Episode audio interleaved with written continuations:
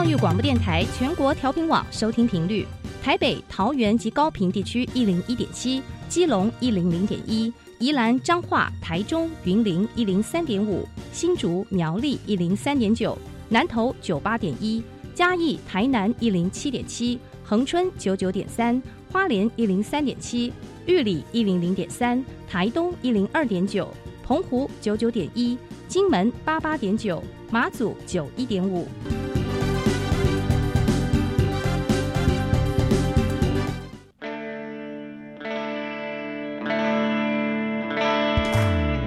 命时时有惊喜，生活处处是学习。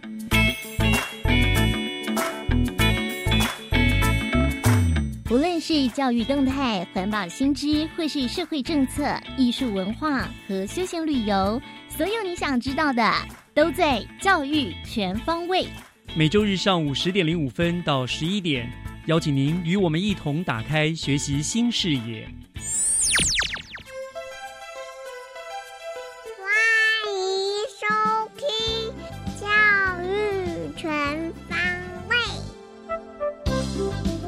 各位亲爱的听众朋友们，大家早安！欢迎收听二月十八号大年初九的教育全方位。我是岳志忠，很开心能够在每个礼拜天的上午，透过教育广播电台的频道，和您分享新北市的大小事。今天的三个单元，我们都将以教育作为主题，透过同学、老师还有校长三种身份的来宾呢。带您认识新北教育的动态和新的资讯。节目的一开始，首先让我们进入学习加油站的单元，一起来听一听符合国中方子宁、高雨欣两位同学在学校语资和数资方案的学习分享。学习加油站，掌握资讯，学习价值。学习加油站，校园之声。今天邀请到了两位在语文还有数理学科上面表现非常优异的同学，来到单元当中，和大家分享他们的学习经验。那我们要欢迎符合国中的方子宁还有高雨欣两位同学。两位同学，你们好。大家好，我是符合国中的方子宁，也是我们学校语文之优方案的班长。哦，欢迎班长。好，另外我们一位是雨欣。大家好，我是符合国中八年级的学生高雨欣。我目前有数理跟语文两个资优身份。哇，好厉害呀！真的好自由，能够兼具数理跟语文哦，真的是非常令人佩服。等一下我就要请教你怎么样来兼顾这两项哈。好，那呃，两位可以说说就是语文或者是数理资优科的资优生嘛哈。那子宁，你参加了，你刚刚说你是语文资优方案的班长，对对不对？好。那请问一下，什么叫做语文资优方案呢？语文资优方案就类似于其他的资优教育课程，像是数理资优、美术资优等，而语文资优便是在学校安排的资优课程中加入许多跟语文有关的内容。不过，语文资优方案和语文资优班不同的点是，同样都是语文资优，嗯，但我们学校的语文资优方案却因为人数及经费的不足。在未有专门开设资优班的情况下，开设语文资优教育课程。哦，所以没你们没有没有语文资优班，所以你们就以这个方案的方法来代替。是的，那你怎么会加入的呢？我国小时便是资优生，当我得知国中资优教育课程有分为语文资优和数理资优后，我想了一下我的兴趣及专长。我发现我对于背东西比较热衷及擅长，嗯，相对于数理类的逻辑推理，于是我便选择了语文资优进行报考，最后真的考上了。哦，所以这个是开放一年级的学生们一起来考试，然后要考合格了才可以加入的。大概是这样。那你的语文资优，你的语文是指哪方？它有专属说，譬如说国文或者英语，或者是都有。嗯，我们。会考许多的跟语文有关的内容，包括国文、英文，还有一些跟语文有关的推理。那我的英文方面由于比较不足，所以我就是用我的国文分数才能进来语文自优。那那雨欣呢？你也是以呃语文自优的这个方案的嘛？同学是之一吗？对对，那你你你当初怎么会想要加入？那你的专长又在哪一个语文？我一开始会加入，是因为我国小时候就很喜欢国语课，然后也很喜欢看小说，所以就决定加入。嗯，所以也是国语文的部分。对，不懂哦。好，那你们呃，可以跟大家分享一下你们在这个语文自由方案上面的学习的经验跟心得吗？就是呃，大概学了学到了些什么东西，有什么样的心得感？我们学校一个礼拜有三堂语文自由教育课程，分别是英文、国文跟主题课。时间就是在我们放学后的第八九节，大概是四点十分到五点四十的时间。嗯，在英文课的部分，我们会跟美国姐妹校试训，然后上次试训我是担任主持人，所以在课程中我花了许多时间在写讲稿及练习主持程序，而且全部都是用英文。哇，所以你虽然是因为国语。而进入这个自由班，可是到了那个地方，你不能只限于只学国语，英文你也要学习。对，在加入语文自由方案后，我发现我的英语能力似乎进步了不少。对，我相信，因为你还可以做主持，然后跟他连线，应该是很棒。所以现在你也不会那么排斥英文了吧？对。哦，我想这就是一个很大的收获哈。刚刚跟我们讲的这个是子宁啊，那雨欣呢？你？觉得在这个整个呃语文自优班的学习上面有什么样的一些心得，或你觉得特别难忘的事情，或者呃一些什么样的成效？上课的老师都对我们很好，会请我们吃饼干，还有喝饮料，而且方式也很生动有趣。尤其是英文课，常常会穿插一些小活动，让让人不会觉得想要睡觉。哦，所以所以你们这上课相对是比较活泼的，用这样的方式来增加你们的兴趣，对对不对？哦，所以你现在英文应该也进步很多吧？有。哦，所以老师用这样的方式来增强你们的语文能力。哦，好，那那雨欣，你你比较特别，就是你刚刚说，你除了语资班之外，你还加入了数理资优加深加广的课程，对不对？你帮我们介绍一下这个数理资优的课程的内容，好不好？好，数资班平时除了有抽堂上课外，还有第八节和第九节也会上课。抽堂的时间会是上课本的内容和一些相关的补充。有时候还会做一些普通班不会做的实验。第八九节的话，除了会上更多数理类的补充和做科展外，也会在每周的其中一天找语文老师来加强数资班同学的语文能力，让数资班不只有数理强，语文也有兼顾。哦，因为很多。数理不好的原因是因为看不懂题目，所以语文能力也是很重要。哎，可是你两个都加入了，那那你们都是第八、第九节会上课，不会冲突到吗？都有排开是吗？我们语文资优班的第八、九节是排在星期一到三。啊，那数理呢？数字数字的话是每一天都有，然后我就是选择上。星期四和星期五的，这样才不会冲突到。哦，所以可以这样子，这样子。对。哦，所以那你一到五八九节都都满了，对，都很充实。可是，一方面是语文，一方面是数理，这是两个完全不同的领域哈。那你是怎么样来兼顾？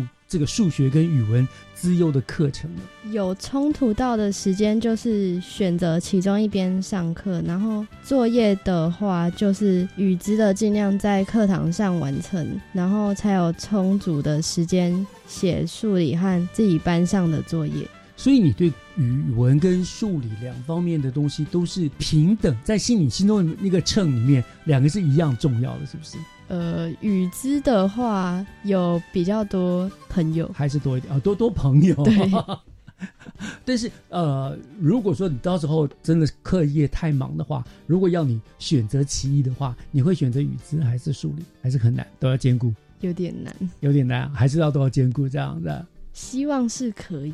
嗯，好，那呃，你们现在就学了，包括有语文的啦，有数理的了，哈。那日后呢？你们哎，你们参加这个语字班有多久了？目前大概是一年半的时间。一年半，所以你们现在是呃八年级，对不对？所以到九年级还会有这个课程吗？会有，只不过课程安排会更趋近于会考的出题模式。哦，是是是是是是。然后就是只剩下国文跟英文，并且就是不断的练习作文能力跟一些英文的文法。嗯。那整体而言会少了一点趣味性。哦，没有办法，不是就是开始先引起你们的兴趣了，开始就一二年级就比较轻松，可以给你们多比较广的东西。可是很现实嘛，升学还是很重要，尤其你们符合国中又是升学有名的好学校，所以到了国三九年级还是得要比较偏回到我们的主要针对会考的部分，对不对？对，嗯嗯嗯嗯，好，那你自己有没有对于日后的这个呃进阶的学习有什么样的规划、什么样的蓝图吗？有的。嗯，虽然语文资优方案是一个可以获得一般学生获取不了知识的管道，但是世界上的知识太多了，得到知识的方式也是摆摆手。因此，我会利用课余的时间进行进阶的学习，嗯包括透过学习平台延伸课内的内容，以及利用网络获取世界的新资讯等，都是很好的方式。那我目前有想过要来阅读一些古今中外的文学作品，了解不同时代人类的思想及信仰，并在一步反思现今的社会。另外有一件很重要的事，就是要加强我的口说能力，嗯这样可以完整表达我的观点，并且让听者明确知道我想表达的意思。包括今天来广播电台，就是一个很好的机会。没错，这是我语文学习很重要的一环。我未来的学习规划是以前三志愿为目标，我希望在那里我可以有更好的学习环境，并且成功实践我的学习目标。如果可以的话，我想报考看看科学班或人文社会资优班，加深加广在国中语文资优方案学到的知识。在高二要选组时，我会想要走文组的路线，因为我对于背东西等的内容比较有兴趣。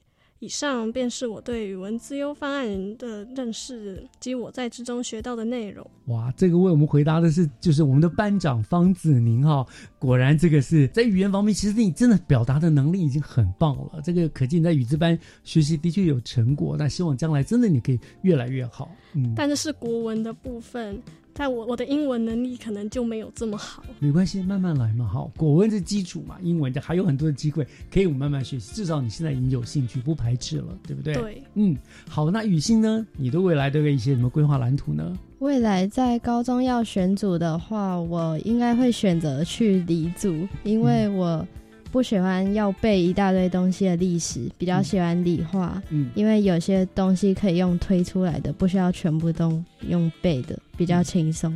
嗯，所以你还是有一个一个方向嘛，对不对？就是说，虽然你同时是语资跟呃数理了，但是将来你可能还是会比较走数理的方方面了。对，那也希望你将来在这个方面的确会有很好的学习成果啊、好，那我想今天我们就非常谢谢两位同学来到节目中跟大家做的分享啦，你们都很优秀。那我也祝福你们在未来的学习路上都能够有更丰盈、更充实的收获，好不好？那我们就再一次谢谢来自符合国中的方子宁还有高雨欣两位同学，谢谢。你们。谢谢。谢谢。接下来请听教师小偏方。讲台下的教学经验良方，请听教师小偏方。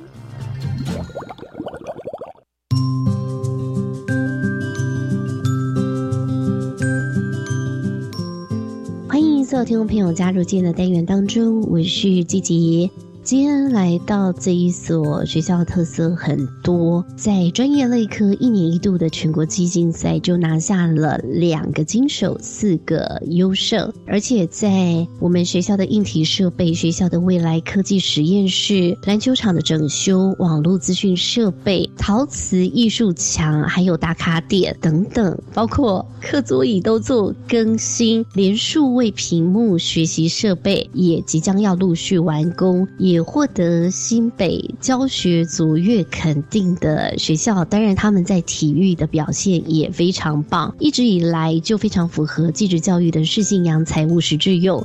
今天带大家到达的就是莺歌工商，很开心学校的大家长严龙渊校长就在空中陪伴我们。Hello，校长您好。各位听众，大家好，我是校长严龙元，校长也要恭喜哦！学校在一百一十三年度要设立新北基桃唯一公立的多媒体设计科，超级厉害。其实呢，我们学校呢也规划筹备了非常久，因为这个部分呢是学校这么多年来呢一个中期的一个规划的一个方向，也非常的期待。因为大概只有剩下几个月的时间，我们这个新的科哈就要诞生了。等一下后面呢，校长也邀请了主任会。帮大家简单介绍特色。不过校长，赶快告诉大家莺歌工商位在哪里？其实莺歌工商顾名思义就在新北市的莺歌。那其实我们学校呢，创校到现在是二十七周年了哈。那一直以来呢，就是以设计群为主。那当然有搭配我们的资讯资料处理两科。我们在这几年的一个努力下，我们的体育的相关项目呢，也有蛮好的一些成绩。等一下可以跟大家来做一个分享。那校长，我们的特色有哪些？我们也可以从记忆竞赛的二金首次优胜可以开始聊起，包括您刚刚讲的体育的部分哦，因为像棒球队或是我们排球，甚至是拳击，都拥有很棒的成绩。先从我们的体育的一个表现来讲起哈，我想我们的棒球哈，在这一两年有相当优秀的一个表现哈，包括在全国高中非常瞩目的黑豹旗，我们在去年呢获得了的亚军。另外，在我们的木棒联赛啦，哈，还有我们新北市的市长杯啦，我想都有非常好的成绩。排球是属于高中的女排哈，我们也经过了八年的努力，终于在去年哈夺得了我们的 HVL 的甲级女排的第一名哦，是非常难得哈。我们努力了八年。那另外我们的拳击哈，不管在总统杯啦，在我们的全中运呐，也都有蛮好的成绩。特别值得一提的是，去年哈我们的校友林玉婷就代表国家在我们的亚运呢，取得我们五十七量级的一个第一名，这也是一个非常大的一个荣耀。那校长除了体育的展现，在专业的部分，包括说学校也有新北市特殊优良教师教育部师铎奖、新云教育奖，包括教育部的艺术教育贡献奖、教学卓越奖的肯定，能不能跟大家分享一下这些很棒的成果？多想我们是一个技术型的高中了哈，每年最重要的就是我们的年底的记忆竞赛。陈鲁刚刚主持人前面提的哈，我在今年呢取得了两个金手，还有四个优胜。特别是我们在这个数位电子呢，我们取得了全国金手的第一名哈。我们的简君哲还有我们的刘仁昌老师真的是非常非常的棒，这也是我们学校资讯科哈这么多年经营下来一个非常好的一个表现。除了资讯科之外，我们还有软体网络的资料处理科哈，也有非常好的一个成绩。另外，我们还有三个跟设计相关的一个类科哦，包括我们的广设，包括我们的美术工艺科，还有我们的陶工科哦。我想，我们就透过这样子一个类科，把我们学校的特色把它建构起来。另外呢，刚刚主持人也有问到哈，我们学校哈去年呢有一个非常大的一个贡献的亮点的老师哈，也要利用这这一个时间跟大家做一个分享哈。他去年获得了我们教育三大奖项，就包括师铎奖、星云奖，还有包括我们的教育部的艺术贡献奖，他是我们图书馆的肖正。一主任哈，我想应该是从创校以来非常大的一个荣耀。这边也要代表学校哈，感谢哈我们所有努力的师生，还有我们家长会，甚至我们历届校长这边的一个支持跟协助。当然，校长你们的教学卓越的部分，其实每一年都可以获得肯定。今年又是用什么样的主题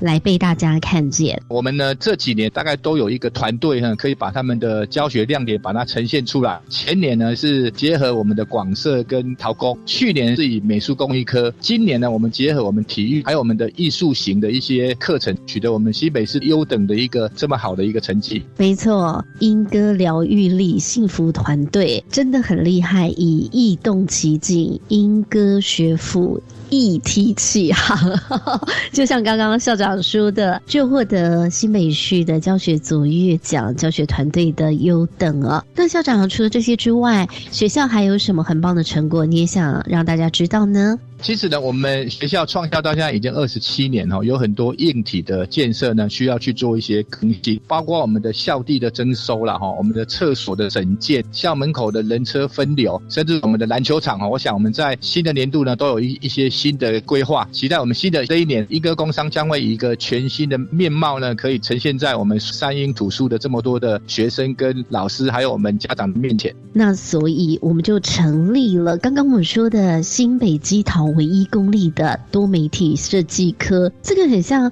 有 AI 艺术创意美感双语国际扩增实境二 D 三 D 游戏美学，哇，感觉来这边学一定会收获满满的。哦，是的，我这边呢刚好我们多媒体设计科的陈尚宇主任呢在旁边哦，我也透过他呢也亲口跟各位来分享一下多媒体设计科它的一些特色跟一些优势。Hello，主持人好，大家好，我们学校在今年的九月份会成立多媒体设计科。最不一样的地方就是我们会安排了许多的动画制作，还有一些商业摄影，还有影音传播的部分，那让学生可以学习到现在很流行这种 AI 的生成艺术。好，甚至我们还会成立一个虚拟的一个摄影棚的教室，让学生可以利用这个绿幕的效果做不同的这种影音的影片，可以达到影片宣传很好的效果。谢谢，非常谢谢英歌工商即将要成立的多媒体设计科的主任尚云主任，先抢。先在空中跟我们做分享，那我们现在继续回到校长喽。是的，校长，哇，在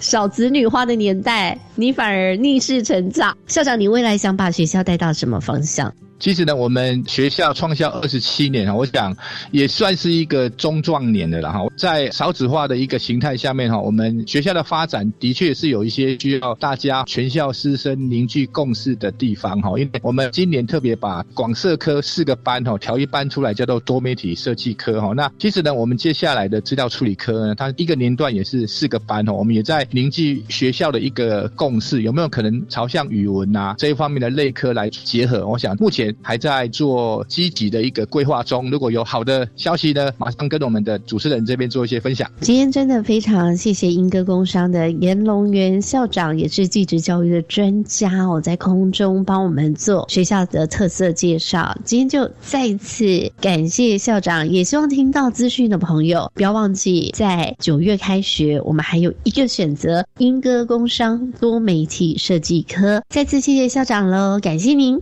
谢谢主持人，谢谢。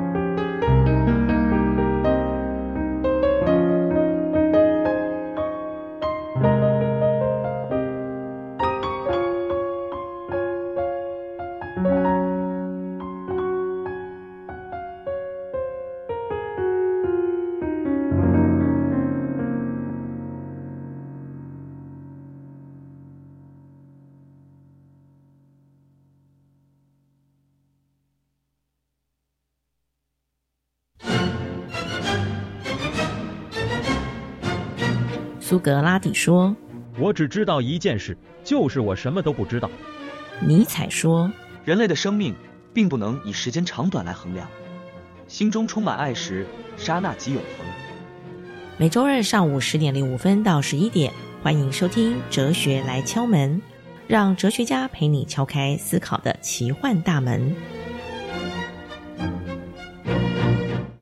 什么？这一款美妆品是你们开发销售的？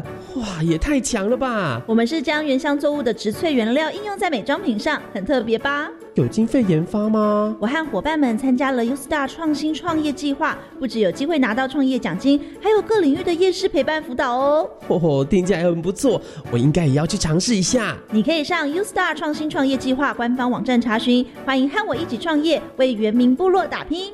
以上广告由教育部提供。亲爱的民众，即日起，行政院主计总处将办理家庭收支调查，派员到府上进行访问。访问项目包括家庭收入、支出、设备及住宅概况。调查结果仅作为整体统计分析，提供政府制定相关社会福利政策参考。您的个别资料我们会妥善保密，绝不外泄。谢谢您的配合。以上为行政院主计总处广告。无设限，我们是台北室内合唱团。您现在收听的是教育广播电台。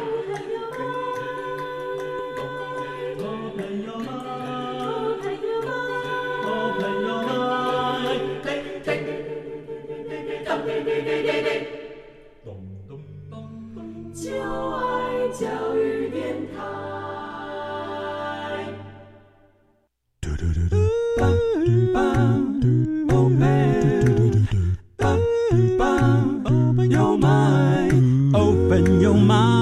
就爱教育电台。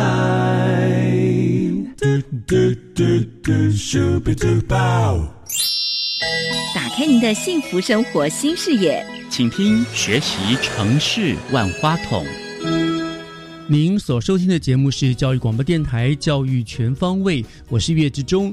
节目的后半段进行的单元是学习城市万花筒。那么万花筒单元呢，今天要跟听众朋友们聊的话题是新北市政府教育局积极推动的国中会考学历 UP 计划。那我们很高兴的呢，能够和新北市甘源国中的黄淑君校长做连线，因为校长曾经在教育局负责这一项业务的推动，而现在呢，他又带领甘源国中在学历提升上面取得了非常好的成绩，所以我们就要请校长来为大家说明何谓国中会考学历 UP。还有呢，呃，来跟我们分享一下甘源国中的推动案例成果。那么校长已经在我们的线上了，校长您好，嗨，主持人好，大家好。好，非常感谢校长今天接受我们的访问哦。那呃，当然我们今天要谈的是国中学历会考 UP 这个计划哈。可是校长，我们在谈这个计划之前，呃，因为之前校长从事这方方这方面的业务蛮久的了吧？哈，是不是可以先跟请校长跟大家大概简要的说明一下，到底什么叫做国中会考？它跟我们之前的那个基本学历测验呃有什么样的区别？大家可能也是有些家长可能过去是联考。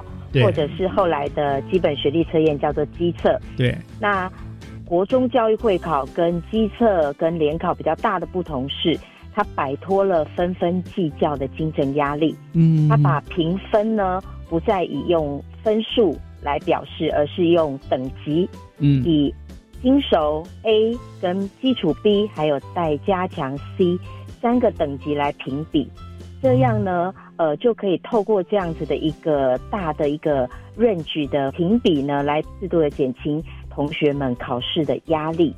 哦。但是考试的科目还是一样，国文、英文、数学、社会跟自然。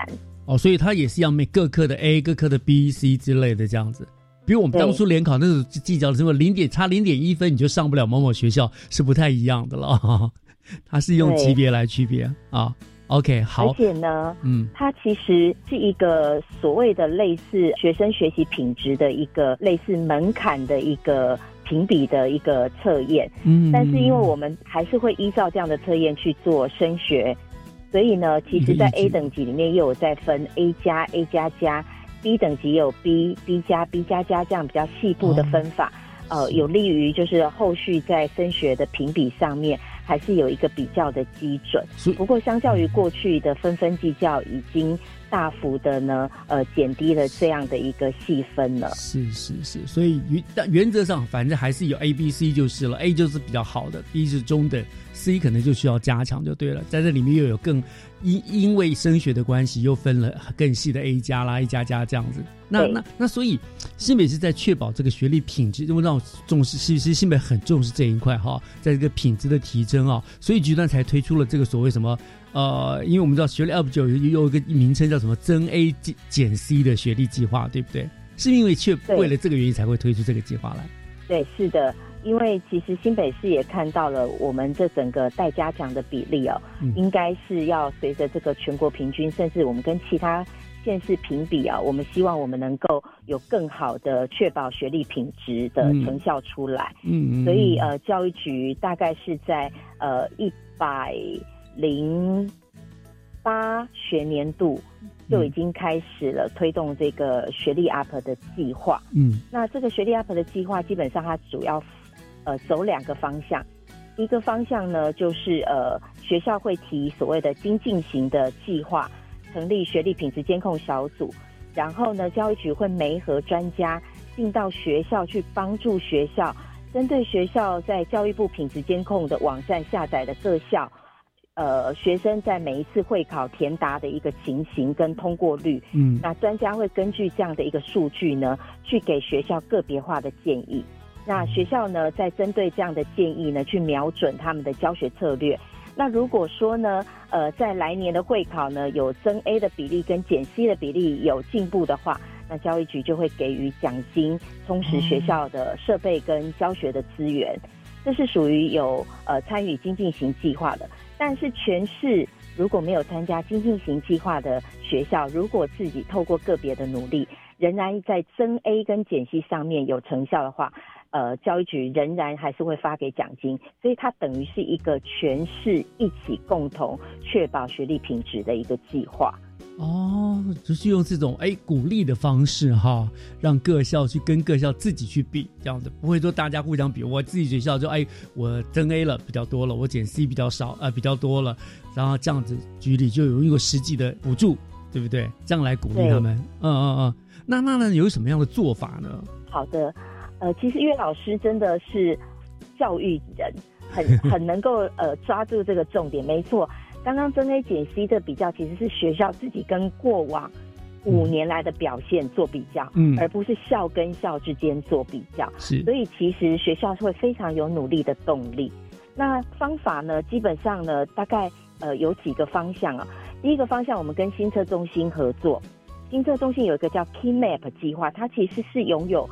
会考整个学生成绩表现的大数据模型，嗯哼，那他就根据这样的模型去做出了一个预测系统。如果呢，学生在这一题里面，他应该他的能力应该答对，而却答错的这些题目，会提供给学校，让学校的老师各科在教研会里面，针对学生的这些选答题目的。情形去找到他们的学习迷失，那找到这些学习迷失，或者呢，学校应该就这样的学生能力，应该不应该答对？可是却有很多学生答对了，那代表这所学校在这一个学习概念的教学上是具有呃教学优势的。嗯，那老师们呢，也可以针对这样子呢，继续持续的加强。那主要就是透过这个大数据分析，让各科的教学领域能够有共同凝定教学策。略的一个方向，这是很很棒哎！我记得以前像我们以前读书的时候，你错了，老师就是骂你一顿，念你一顿。可是其实我也不知道为什么错。那现在有一个这个大数据帮你分析，帮你找到迷思，就是哎，原来你什么地方你出了问题，就是老师帮你从这个地方从根的去去协助你了，对不对？不再是说啊，你错了，给我写十遍什么怎么样然后到后来还是不懂为什么不对。对，所以这个有一个很大的一个帮助啊，嗯。好，您刚刚说这是第一个方式嘛，对不对？那另外还有呢？另外第二个就是我们也有推出，因为新北市的校园通 APP 其实现在在新北市家长啊、学校老师啊，还有学生，在各种功能、成绩系统啊，或者是请假系统嗯或相关资讯上，是一个非常非常方便的 App。对也获得了教育部的大奖。啊，我们当时呢，也在这个校园通 APP 置入了会考一点零，也就是让学生透过手机，他就可以先作答。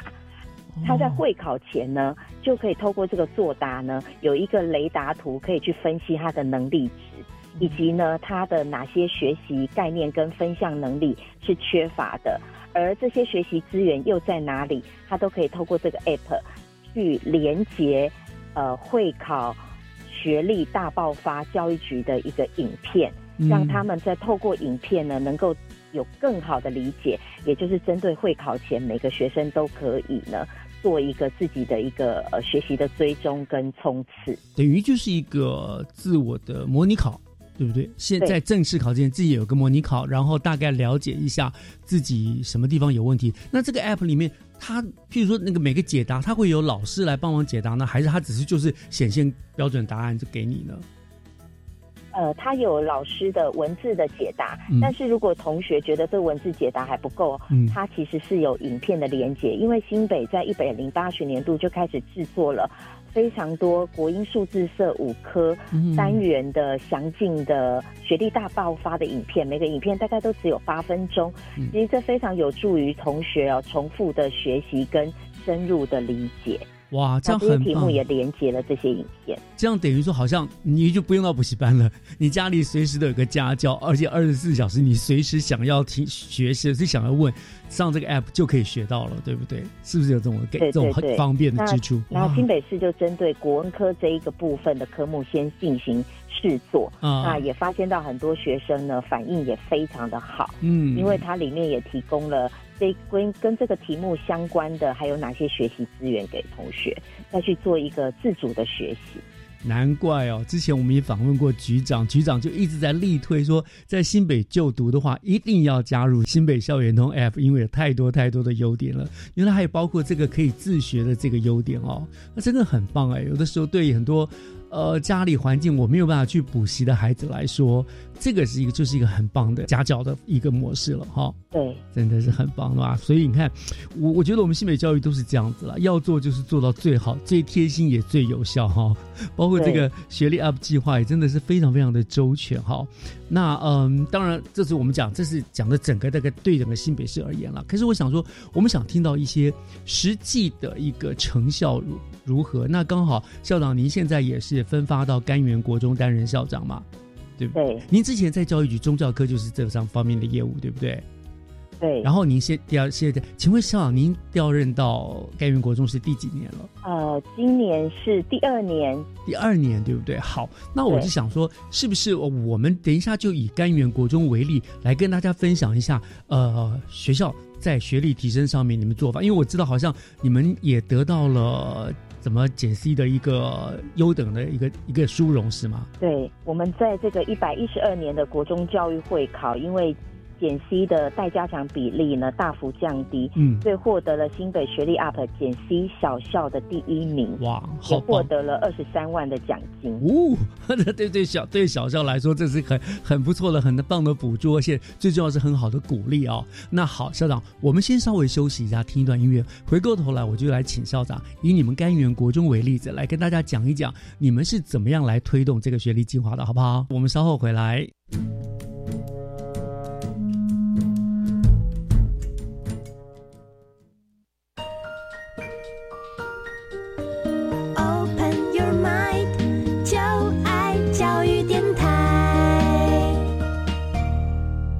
Open Your Mind，就爱教育电台，欢迎您回到学习城市万花筒的单元，我是岳志忠。呃，在我们今天学习城市万花筒为大家邀请到的来宾是甘源国中的黄淑君校长，他来跟我们谈的呢是新北市的一个国中会考学历 UP 的这计划哈。那当然，刚刚前半段校长已经谈了这个整个计划它的由来、它的目的。那接下来我们当然就要请校长以甘源国中为实例啊，来跟我们介绍一下到底学校怎么做，让学校能够呃很快的获得了新北学历 UP 简溪小校的第一名的好成绩。校长，你们是怎么办到的？好的，谢谢岳老师。呃，其实整个学历 UP 要成功，真的是要靠团队的努力。嗯，那我发现呢，我们甘源国中的老师其实是非常有能动性的，他们的平均年龄只有三十八岁，非常年轻。所以呢，做起事来、学起东西来都特别有劲。那在班级经营也非常到位，这个对于学生的学习是很有帮助的。特别他们特别为了这一群孩子，其实他们非常愿意花额外的时间去帮助学生。那我们的学生呢，虽然呢过去的学习力啊没有那么强，但是他们非常淳朴，可见呢可塑性非常高。所以这两个元素加在一起。我觉得呢，就是促成了我们这一次一百一十二年国中教育会考能够大幅减 C 高达四十九趴的一个原因。嗯，那其实我们用了也用了几个方法哈，那几个方法其实主要是来自于自我决定的理论。嗯，这个自我决定的理论呢，其实就是讲的就是当学生他有自主选择他学习的内容，而且呢，这些学习内容又能够让他感觉到胜任。特别是这些学习内容呢，又跟他自己很有关联，那么这三个加起来呢，他就会去启动他的内在动机。嗯，因为其实学历 UP 要提升内在动机是最重要的。是。那我们从这个理论出发呢，所以我们采了三个方法。第一个，我们用学生最有兴趣的数位学习。嗯，因为他有很多的回馈跟奖励。啊，第二个呢，我们有了这个数位学习之后，其实它有很多的后台的资料。都可以作为我们的数据分析，找到目标学生，然后接着就是对我们第三个方法，有了这些数据，有了目标学生，有了目标策略，我们就开始进行个别辅导的方法。那我们主要采取的大概就是这三个方向哦，所以你看哈，像这边顺便恭喜校长了，校长领导有方哈，您这个学校有这么优质的团队，然后在校长带领之下，所以让这个东西很快就有绩效数出来了哈。那接下来当然校长您刚刚说了有主要有三个方法嘛，哈，包括了。呃，数位学习啦，数据分析啦，还有个别指辅导，我想就是这这分别针就这三个方法，请校长给我们进一步的来做一个详细的说明哈。首先，譬如说像数据分析好了，它是怎么样来进行的呢？好的，其实教育部的学历品质监控网站在会考完之后，大概在七月份，他会都会让学校进去下载自己学校里面的数据资料，包括每一个学生每一题。还有媒体的通过率，以及他们到底选了什么答案，这些数据呢，其实都可以作为老师在教学研究会好好的去思考，到底我们哪些学生在哪些题项上面通过率是低于百分之五十的。嗯，那针对这些题项去瞄准未来的教学策略。嗯，那再来呢，就是他针对呃待加强的学生特别选择哪一些答案。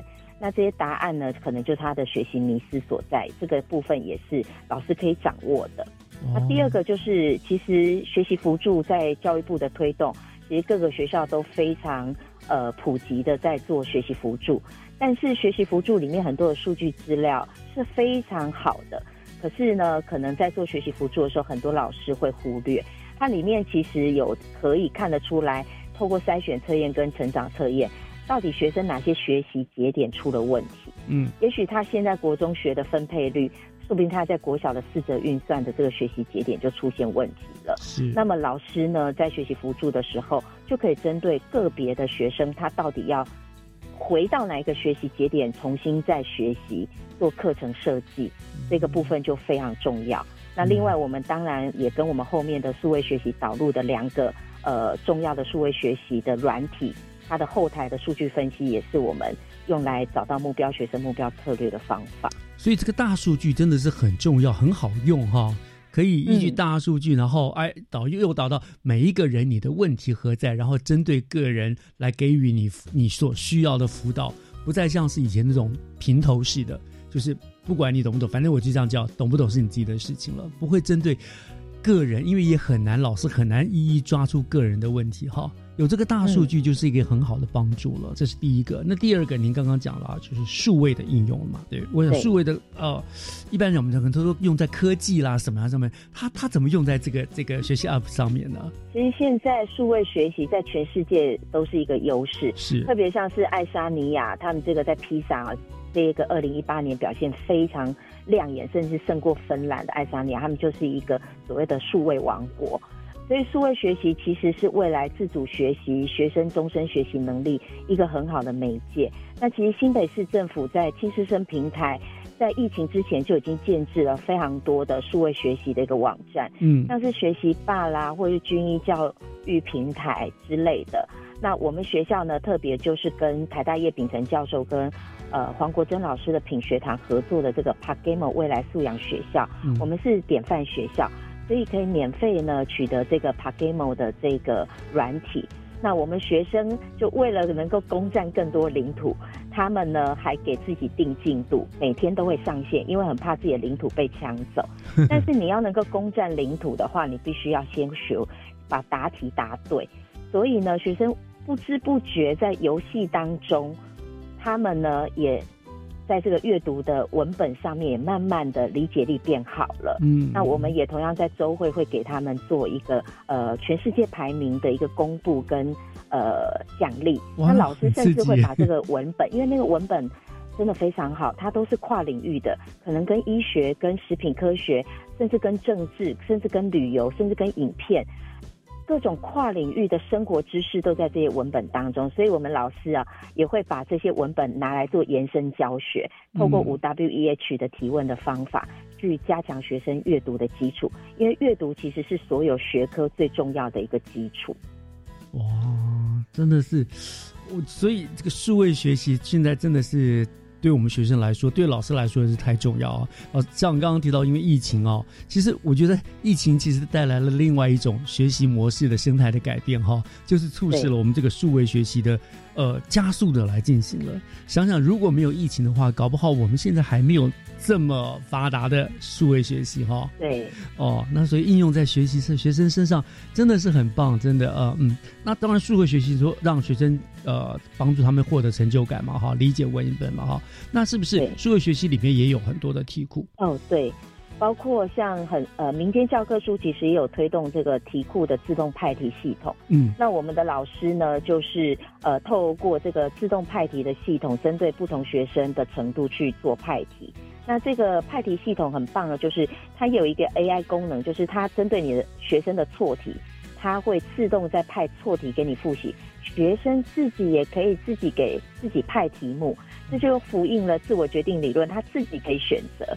那我们呢，透过外在的奖励，针对这些给自己出题又又完成率高的学生呢，给予外在的一个奖励。嗯，那。增加了他们更多的这个学习的动能，同时最重要的，我觉得是他们自己也监控了自己的学习，因为呢后台其实可以分析出自己在各种分项能力啊、熟练度的一些呃呃百分比，所以让学生知道自己大概呃达到了什么程度，那离学习目标还有多远。我觉得这在自主学习的一个引导上面，这是很棒的一个自我监控的历程。哦，对，可以自我监控哈。所以利用这个方法很好，我觉得这样子讲起来的话，这种数位学习它有了一个另外优点，就是我们真正做到了因材施教，对不对？因为依据每个学生他自己的程度，老师可以依据那个数据给他给他告诉说，哎，你哪个比较是适合你的，帮助他。学生也可以自己的主动的学习，知道说，哎，这个是适合我的，这样也可以激起他的兴趣，对不对？表现好又可以奖励，多重的这种激励，我相信对于学习真的帮助很大了。不像我们以前就是，反正不管全班程度如何。统一的一份题卷，统一的一份东西就交下去。懂的人、厉害的人就觉得好无聊；不懂的人一辈子都不懂，就觉得好无趣。所以这个真的是也是一个很棒的。所以甘源就充分利用了这些东西嘛，对不对？那最后另外一个就是校长你也提到了，就个别辅导了。那我想其实这个个别辅导应该是成绩提升非常重要的因素。哈，那校长是不是也跟我们大家来讲一下甘源在个别辅导这个部分，你们怎么做呢？好的。其实刚刚有了那些后台的数据之后，在做个个别辅导上面就有所谓的呃教学的支点了，而且呢，最重要的是我们要让学生感觉胜任感，这个胜任感跟成就感其实是非常重要的一部分，也是让学生觉得学习会感到幸福的一个来源。是那个别辅导，我们最主要也希望说，这个幸福感不只是给学生，老师应该也要有幸福感。所以呢，学习辅助的这个开班呢。就跟以往不一样，以往可能会有多个班需要被学习辅助的孩子在一起，那聘请了一位老师来教，但是呢，这个呃学生的动能、老师的动能都会不足，原因是什么？如果我这个学习辅助的班是我自己任课的班级的学生，他们最后学习辅助独立开班。那么老师会非常有动能，因为这些孩子在透过学习辅助之后，他回到平日的课堂，他可能呢就可以跟上班上的进度，嗯，那也有助于老师平时课堂上面教学的一个进度的顺畅。对，所以呢，我们就增加了这个学习辅助的开班数，在。去年段我们开了十四个班次，那老师呢也很愿意教自己的学生，等于是自己的学生自己就这样的概念的成效是有帮助的。嗯，的确，真的是自己学生自己教，这句话说的很好。对，所以就小孩开了十四个班级这样子。那好，开了班之后呢，我们呃大概有些学校有些什么样的一个特色特色的课程来帮助他们。对，没错，就是除了说我们针对这个学习的迷失、学习的弱点去加强之外，其实啊，这个是一般大部分学校其实都做得到的。可是如果说以我们甘源孩子来说，用这种传统的方法，譬如说不断的刷题啦，或者是不断的呃数位学习啊，其实对他们的学习动能的持续，还有这个学习成就感，恐怕哈也也没有到。呃，那么令人觉得是很乐观的，嗯，因为呢，还有一个很重要的，就是要去打开学生的思考力，对，因为这种传统的升学的一个方法，其实用在小校不见得适用。那在小校其实很好去推动的就是这个弹性课程，特别是我们有一个三年一贯的甘源人的课程，嗯，那这个课程是一个呃，去了解甘源的过去、现在跟未来。那学生呢去思考说，甘源到底变了什么？不变的是什么？这中间要花非常多教师去引导，让学生慢慢进入思考之后，最后他们做出了一个专题，跟全校的老师跟学生去做发表。在这过程当中，他学会了很多整理资料、团队合作的能力。他学习到怎么去学习，思考到怎么去思考，打开他学习跟思考的一个视野。会让他看见更不一样的学习，进一步的呢，让他又回归到他对于学习这件事情的定位，这样才有助于他自己内在动机的一个引发。我觉得这些包括学习辅助的个别辅导，或者是这些弹性课程各分组的专题的探究，老师个别进行专题探究的指导，这些都是有助于学生的一个自主学习能力的提升。也进一步的增加他们在会考面对会考灵活题目的一个挑战。嗯，真的哈，像您在长期在学历 UP 上面计划琢磨嘛，好，所以一对这个一定很有感触。好，我们最后还有一点点一点的时间，是不是校长可以很简单的为我们做一个总结？你对对于推动学历 UP 里面的一些感想？其实，呃，学历 UP 应该是要无所不在，而且很意外的是，我们当时做这些事情的时候，真的没有想到。学历 UP 的奖金完全忘了这件事情，因为就是一步一脚印的做，可是却意外了获得这样的奖金，当然也给老师非常大的一个鼓励。那回头看一下我们走过的这些努力，其实所做的每一步，其实都是在引发学生的内在动机。但这真的是要全校师生一起合力才有可能。那特别是学生的动能的部分，其实我觉得校长的影响力是很大的。我常跟我们的学员说：“You don't have to be great to start。” But you have to start to be great。嗯，就是你不必很厉害才开始，但是你一定要开始，你才会变得很厉害。是，我觉得让学生有这个自我效能感是很重要的。也就是说，他相信他自己可以完成，这样叫做自我效能感。这个部分真的是校长带领全校的老师一起帮学生建立这样的自信心，让学生愿意跨出这个学习的这一步是非常重要的。我相信我们应该会走得越来越好。没错，成为学习的主人是非常重要的一件事情哈。唯有化被动为主动，才能够掌握成功的契机。那今天真的是非常谢谢甘源国中黄淑君校长和我们所做这么多这么精彩的一个分享。那我这边也就祝甘源国中的同学们都能够更上一层楼。感谢校长今天接受我们的访问哦。谢谢岳老师，还有谢谢大家的收听。谢谢。